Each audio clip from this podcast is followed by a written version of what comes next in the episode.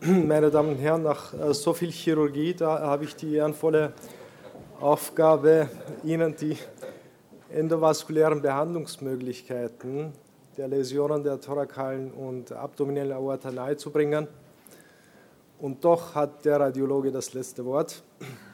Ich habe einen ziemlichen äh, Brocken vor mir, und zwar äh, sowohl die Behandlung der thorakalen und, und äh, abdominellen Aorta, also das ist ein sehr großes äh, Thema. Äh, schauen wir, was wir da alles abdecken können. Es ist äh, vor allem diesem Mann, dem Juan Carlos Parodi, zu verdanken, dass wir da stehen, wo wir stehen, mit unseren interventionellen Möglichkeiten. Er hat zum ersten Mal im Jahre 1991 durch äh, selbst hergestellte Endografts äh, Aortenaneurysmen ausgeschaltet. Es hat sich seither natürlich äh, sehr viel Zeit vergangen und in dieser Zeit durch die industrielle Entwicklung ist es auch gelungen, sehr viele Patienten weltweit endoprothetisch durch diese minimalinvasive Technik zu behandeln. Nun, welche Läsionen sind es generell, die äh, endovaskulär zugänglich sind? Äh, wir haben das schon äh, bereits gehört. Es ist einmal das Aneurysma, sowohl thorakal als auch äh, abdominell, die Aortendissektion Typ B, das penetrierende Aortenulkus, das intramurale Hämatom, das falsche Aneurysma und die posttraumatische Transsektion. Es ist nicht jedes Aneurysma endovaskulär zugänglich, wie wir schon auch äh, von den Vorrednern gehört haben. Es, sind, es müssen einige Kriterien erfüllt sein, äh, damit dies äh, möglich wird. Nämlich, es muss einmal gewährleistet sein, dass wir mit unseren Prothesen hinaufkommen. Das heißt, es müssen die Beckengefäße eine entsprechende Weite haben, damit ich das Einführbesteck dorthin durchbringen kann.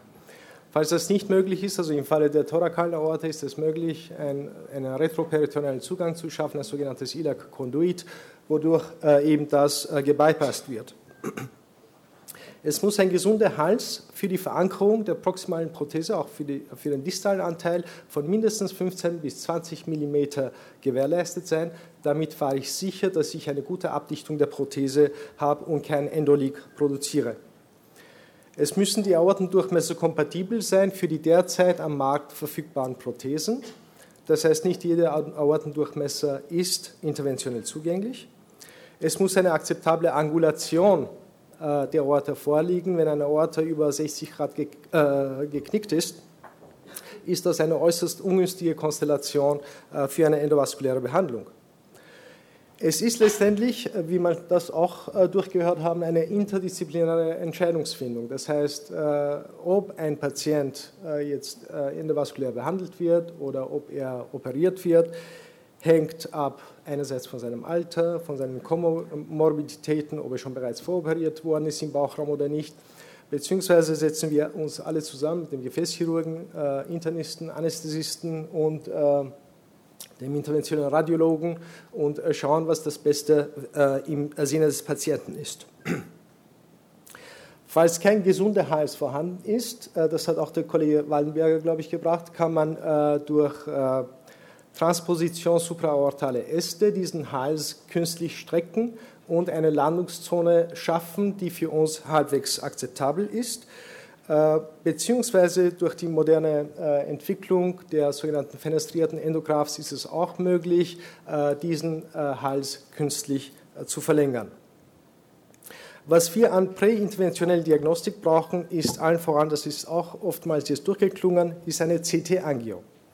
Und zwar nicht jede CT-Angio macht das, sondern es muss unbedingt eine 3 äh, mm äh, dicke Schichtführung gewährleistet sein, damit wir exakte äh, Messungen der Durchmesser in Höhe der Landungszonen durchführen können. Bei entsprechender Software ist es auch möglich, eine sogenannte Center, ein sogenanntes Center-Line-Measurement durchzuführen, wodurch wir dann Längenbestimmungen äh, auch direkt nach der CT-Untersuchung durchführen können, ohne dass man den Patienten angiografieren müssen. Falls eben dies nicht vorhanden ist, dann müssen wir äh, konventionell angiografieren mit einem graduierten Katheter, um Längenmessungen durchzuführen.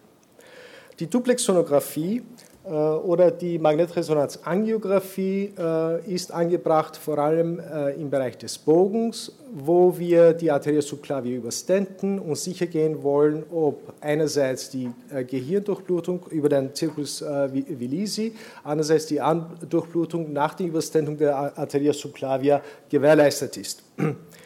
Die Magnetresonanzangiografie alleine für die Planung von Endoprothesen ist nicht geeignet, und zwar aus dem Grund, weil die MRA äh, eine exakte Beurteilung der Wandbeschaffenheit bezüglich Trompen und Kalzifikationen nicht zulässt.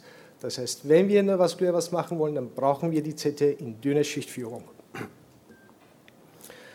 Äh, hier äh, zeige ich Ihnen einige Parameter, die für uns von Wichtigkeit sind. Also es ist einmal hier der Durchmesser oberhalb der Nierenarterien, der Durchmesser knapp unterhalb, das ist hier unsere Landungstone, das ist auch dieser Hals, von dem wir äh, sprechen. Äh, dann äh, die Länge äh, von äh, den Nierenarterien bis zur Ortenbifurkation, in weiterer Folge von der Bifurkation äh, bis zum Abgang der Arterielica interna. Das heißt, das ist die Strecke, die zu überdecken gilt. Weitere Durchmesser sind in Höhe der äh, Arterielia communis beidseits, beziehungsweise auch in der externa, damit wir wissen, ob wir mit unserem äh, Einführbesteck hinauf können oder nicht. Das ist das Bild äh, eines mächtigen infrarenalen Bauchortenaneurysmas. Der Patient hat nur eine Niere, das ist die rechte hier, die sich anfärbt. Das ist ein etwas angulierter Hals. Hier ist der graduite Katheter, von dem die Rede war. Äh, diese hat Markierungen in 1 cm Abständen und lässt, äh, äh, macht es uns möglich, dass wir hier einerseits die Entfernungen vom Nierenabgang rechts bis zur, bis zur Ortenbifurkation und in weiterer Folge bis zum Abgang der Arteria iliaca interna durchnehmen. In der CT-Diagnostik, wie gesagt, wenn eine entsprechende Software vorhanden ist, dann können solche bizarre Bilder entstehen. Wir befinden uns hier im Bereich des Bogens. Das ist das gestreckte Bild äh, des Aortenbogens. Das ist ein äh, Common Trunk, das heißt, die rechte äh, Communis geht direkt vom Truncus ab. Das ist die Subclavia links. Und dann können wir hier wirklich exakte Messungen machen, als ob der, der ganze Bogen ein gerade Schlauch wäre. Nun, äh, zu Behandlungsindikationen haben wir auch gehört, äh, bezüglich des äh, thorakalen Aortenaneurysmas ist es ein Durchmesser von über 6 cm äh, oder wenn der Patient symptomatisch ist. Bei der Typ-B-Dissektion sind klassischerweise die Indikationsstellungen Schmerzen trotz Therapie, Malperfusionen entweder der Nieren oder der Viszeralgefäße, eine periphere arterielle Verschlusskrankheit durch Beckenverschluss durch das falsche Lumen, Pleuraerbus, Hämatothorax und Aneurysmenbildungen dann das penetrierende Ulkus, das Aneurysma-Falsum je nach Größe und Akuität und letztendlich auch das intramurale Hämatom.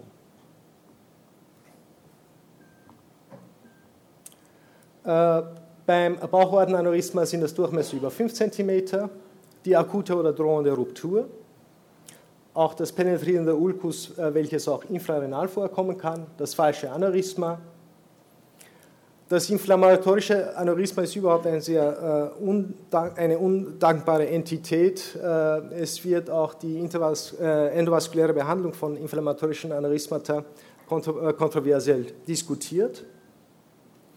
Ja, das Alter von 65 Jahren, das ist so eine schwimmende Grenze. Es hängt wirklich davon ab, wie gut der Patient beisammen ist über den Daumen gepeilt würde ich meinen, dass die meisten Patienten, die wir behandeln, äh, über 65 Jahre alt sind. Nun, äh, was sind die Vorteile? Es gibt äh, zahlreiche Studien, die die offene Chirurgie mit der endovaskulären Behandlung vergleichen. Es sind vielleicht zwei hervorzuheben, die sind beide erschienen im Jahre 2005. Das ist einmal das EVAR 1 Trial. Das sind beide randomisiert ähm, prospektiv randomisierte Studien. Das eine ist das SIVA 1 Trial in England, äh, das zweite ist die, ähm, das Dream Trial in Holland. Und die sind zu folgenden Ergebnissen gekommen, dass äh, im Vergleich zu der offenen Chirurgie die endovaskuläre Behandlung einerseits eine äh, kürzere Eingriffsdauer hat, mit weniger Blutverlust einhergeht, einen kürzeren Aufenthalt auf der Intensivstation bedeutet, raschere Mobilisierung, kürzere Hospitalisation, in weiterer Folge eine drei- bis vierfach niedrigere äh, 30 Tage perioperative Mortalitätsrate, eine niedrige aneurysma-bezogene Mortalität im Verlauf von zwei bis vier Jahren. Es entfällt natürlich hier die Aortenklemmung, es entfällt hier das Reperfusionssyndrom, das vorhin äh, angedeutet wurde, und es hat insgesamt also im Bereich der thorakalen Aorta ein geringeres äh, Querschnittsrisiko von etwa 3% im Vergleich zu etwa 10% äh, äh, bei uns im Haus. Was sind die Nachteile? Natürlich muss der Patient häufiger zu Kontrollen kommen. Äh, äh, auf die Kontrollen werde ich dann später eingehen. Das ist entweder im CT oder im Ultraschall oder durch digitale Subtraktionsangiographie. Wir müssen hier mit etwa 20-prozentige Endolik-Rate rechnen. Allerdings nicht alle Endoliks, die wir sehen, sind auch behandlungsbedürftig. Die Patienten müssen mit häufigeren äh, Reinterventionen rechnen und letztendlich wissen wir auch nicht, äh, wie langlebig diese Endoprothesen sind. Unsere Erfahrungen reichen bis etwa vielleicht 16, 17 Jahre zurück und äh, wir wissen nicht, wie lange diese Endoprothesen im Körper tatsächlich aushalten, ohne dass sie brüchig werden. Hier habe ich Ihnen einige Bilder gebracht von den Prothesen, die derzeit am Markt gängig sind und die wir auch teilweise verwenden. Das ist eine Zenit-Prothese von der Firma Cook, ist ein trimodulares System, das ist der Hauptkörper mit zwei Verringelungsschenkeln, ähm, hier die suprarenale Fixierung, mit, welche mit Häkchen versehen ist zur Verankerung. Äh, hier ein monouniiliakales System, äh, was, äh, welches bevorzugt bei Patienten eingesetzt wird, die akut rupturieren. Da erspart man sich Zeit, den kontralateralen Schenkel zu kanulieren. Hier ein, das Bild einer partiell eröffneten fenestrierten Prothese, das heißt, diese Prothese hat in der proximalen Zone Ausnehmungen für die Nierenarterien bzw. für die Mesenteria superior. Damit äh, verlängert man künstlich, wie gesagt, den, den Hals im Gesunden. Äh, die Firma Medtronic äh, hat vor kurzem die Endurant-Prothese gelauncht, eine sehr gute Prothese, die äh, ebenso mit, mit Häkchen versehen ist, äh, ein bimodulares System darstellt, äh, und ähm, äh, charakterisiert ist durch eine sehr, sehr enge Führung, also diese Spangen, welche auch für angulierte Hälse äh, gut geeignet erscheint. Hier sehen wir die Häkchen, wie sie hier in Höhe der suprarenalen Fixierung verankert sind. Das ist die Gore-Prothese, äh, gekennzeichnet durch äh, ein sehr schmales Profil. Das heißt, wenn ich auch sehr enge Beckengefäße habe, äh, dann würde man eher zu seiner Prothese tendieren, damit man durch die Beckengefäße durchkommt. Das ist die ähm, Anaconda-Prothese von der Firma Vascotec Terumo, gekennzeichnet durch, das, durch diese Fischmaul-Konfiguration, obwohl ich nicht wüsste, wieso ähm, ein Anaconda ein Fischmaul haben sollte. Äh, das ist die äh, Valiant-Prothese, also für den thorakalen Bereich. Das ist im Grunde genommen ein Schlauch mit äh, suprarenalen, äh, supra, äh, sogenannten Bare Springs zur Verankerung im Bereich des Bogens. Und äh, das ist auch die thorakale Prothese von der Firma Gore. Äh, jetzt äh, darf ich Sie kurz durch äh, unseren Angioraum führen. Ähm, das ist ein Patient, der vorbereitet wird für eine, für eine endovaskuläre Behandlung eines Bauchortenaneurysmas. Hier ist die Anästhesie bereits am Werken. Hier ist der C-Bogen, hier unsere Schirme. Da wird gerade das, das, die Leisten freigelegt. Hier sehen wir den Radiologen mit dem Chirurgen Seite an Seite oder besser Kopf an Kopf äh, immer öfter mit und seltener äh, gegeneinander arbeiten. Das ist hier die Prothese, die vorbereitet wird. Also das ist dieses Einführbesteck, das hat also bis zu 24 French, also das sind fast Außendurchmesser von 10 mm. Äh, hier wird es gerade eingeführt in die Leiste.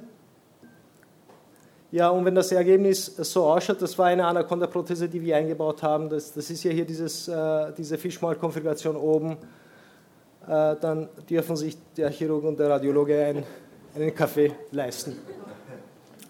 Gut, welche Folgeuntersuchungen sind äh, nach so einem Eingriff äh, notwendig? Äh, vor der Entlassung kriegt der Patient ein äh, CT, Untersuchung, da müssen wir schauen, also wie das überhaupt ausschaut. Äh, CT-Kontrollen dann nach drei, sechs, zwölf Monaten und wenn alles okay ist, dann jährlich.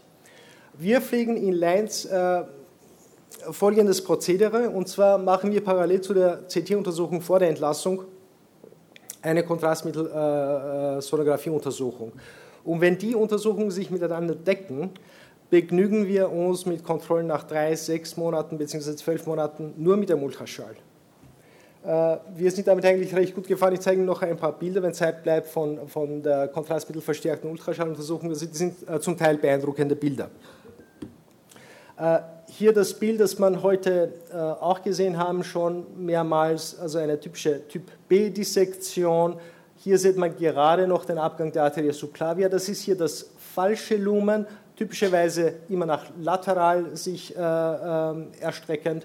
Äh, zum Teil thrombosiert, das wahre Lumen komprimiert durch das falsche Lumen und stärker perfundiert.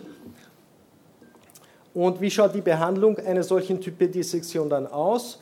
Äh, hier sind wir mit dem Katheter im wahren Lumen drinnen. Hier sieht man hier die Anfärbung des, des falschen Lumens hier lateralseitig. Das falsche Lumen ist größtenteils bis zum Abgang der Subclavia links bereits austhrombosiert. Das Bild weiter unten zeigt äh, die Erstreckung des falschen Lumens nach unten bis etwa zur Höhe des, äh, des Truncus ciliacus.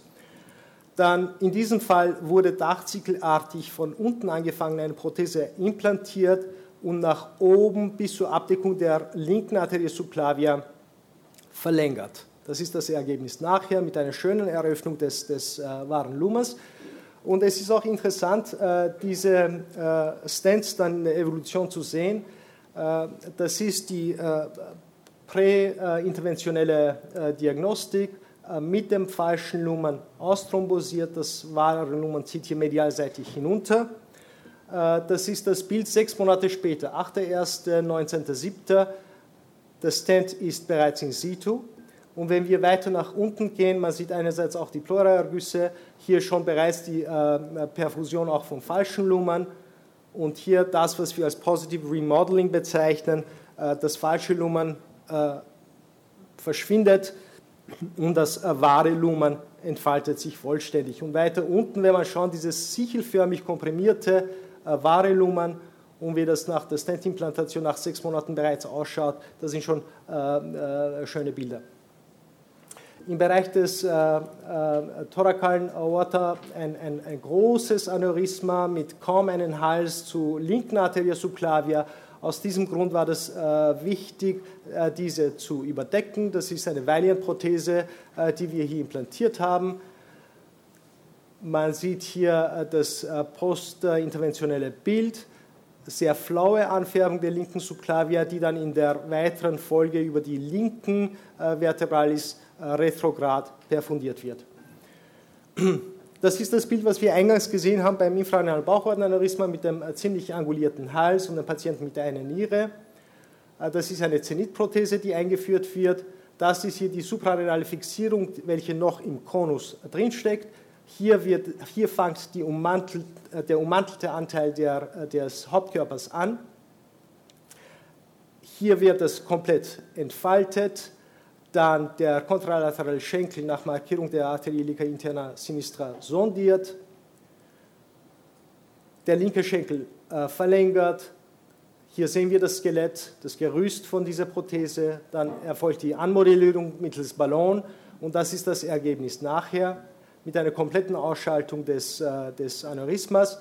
Und wenn man auch hier das Bild anschaut, 15.11.2005, ein fast 8 cm großes Aneurysma, und nach etwa eineinhalb Jahren das Aneurysma ist weg. Es passieren doch manchmal Wunder in der Medizin. Gut, äh, fenestrierte Endoprothesen, das ist ein Fall, den wir zum ersten Mal überhaupt gemacht haben, vor zehn Tagen. Äh,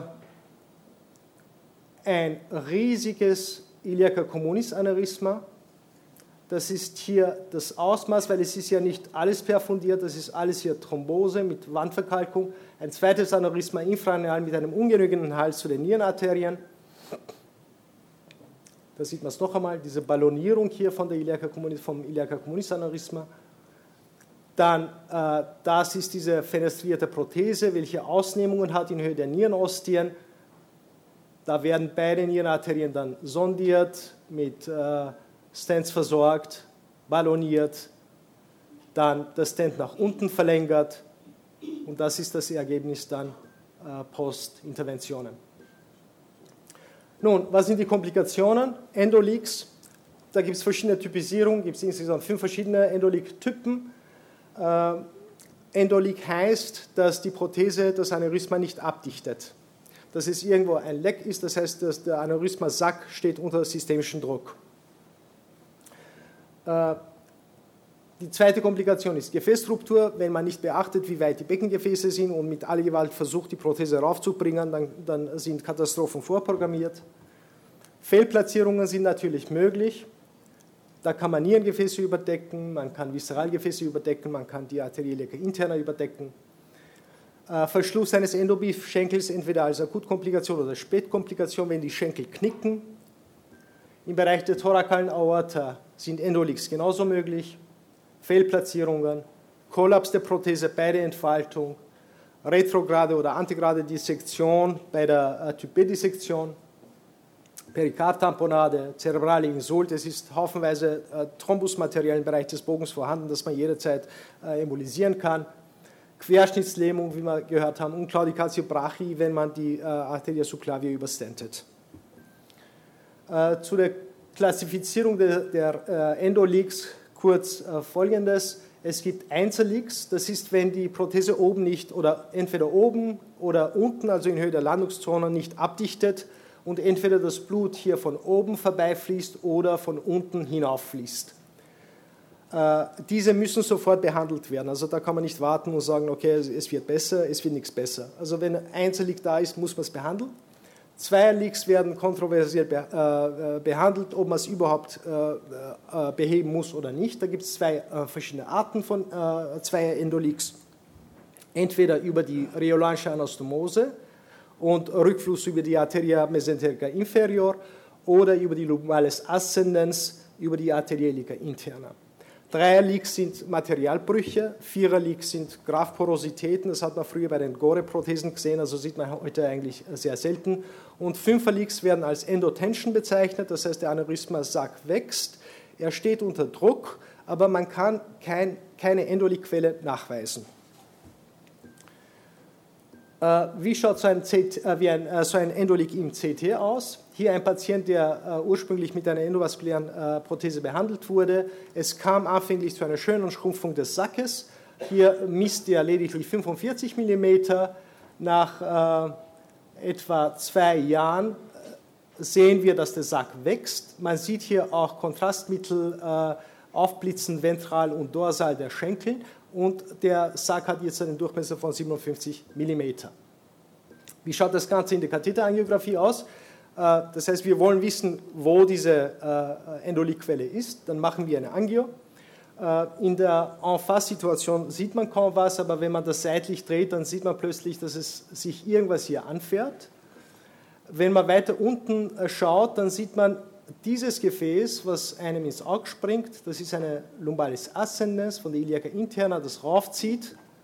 Und wenn man Zeit hat und Geduld hat und diese, dieses Gefäß dann sondieren kann, dann sieht man diese Situation hier das ist ein Inflow-Vessel, das heißt, die Endoliquelle also stammt tatsächlich von dieser Lumbalis ascendens, macht diese Größe, äh, große äh, Höhle hier, also innerhalb des Aneurysma-Sackes, und das ist das typische also Outflow-Vessel. Das heißt, es muss immer irgendwo reinfließen und wieder rausfließen.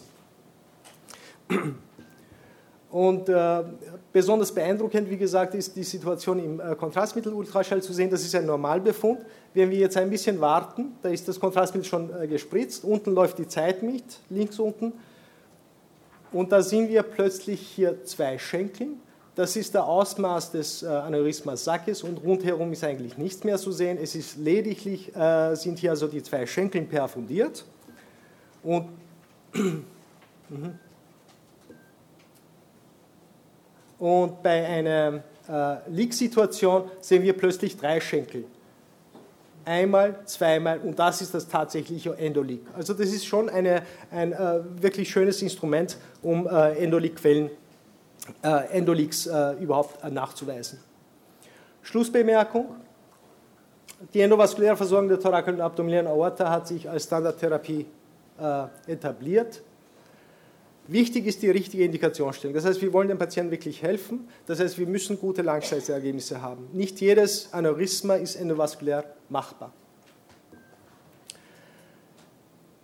Die äh, niedrige Komplikationsrate versus offene Chirurgie wird erkauft durch häufigere Kontrollen und Reinterventionsraten. Das heißt, das ist auch ein Punkt, dass man den Patienten transportieren muss. Er muss wissen, dass er häufiger zu Kontrollen kommen muss und er muss damit rechnen, dass er vielleicht ein Endolik hat, das behandelt gehört. Äh, durch die Verbesserung der Materialien äh, kommt es zwangsläufig auch zur Ausweitung der Indikationsstellungen. Das heißt, wir wagen uns an Aneurysmen heran, die wir früher äh, höchstwahrscheinlich nicht behandelt hätten. Und vielleicht kommt es auch in den nächsten Jahren überhaupt zu einem Paradigmenwechsel, wo das Alter des Patienten für uns dann nicht mehr so eine große Rolle spielt und dass wir auch Patienten mit 50 Jahren und einem Bauchortenaneurysma auch endovaskulär behandeln würden. Danke für die Aufmerksamkeit.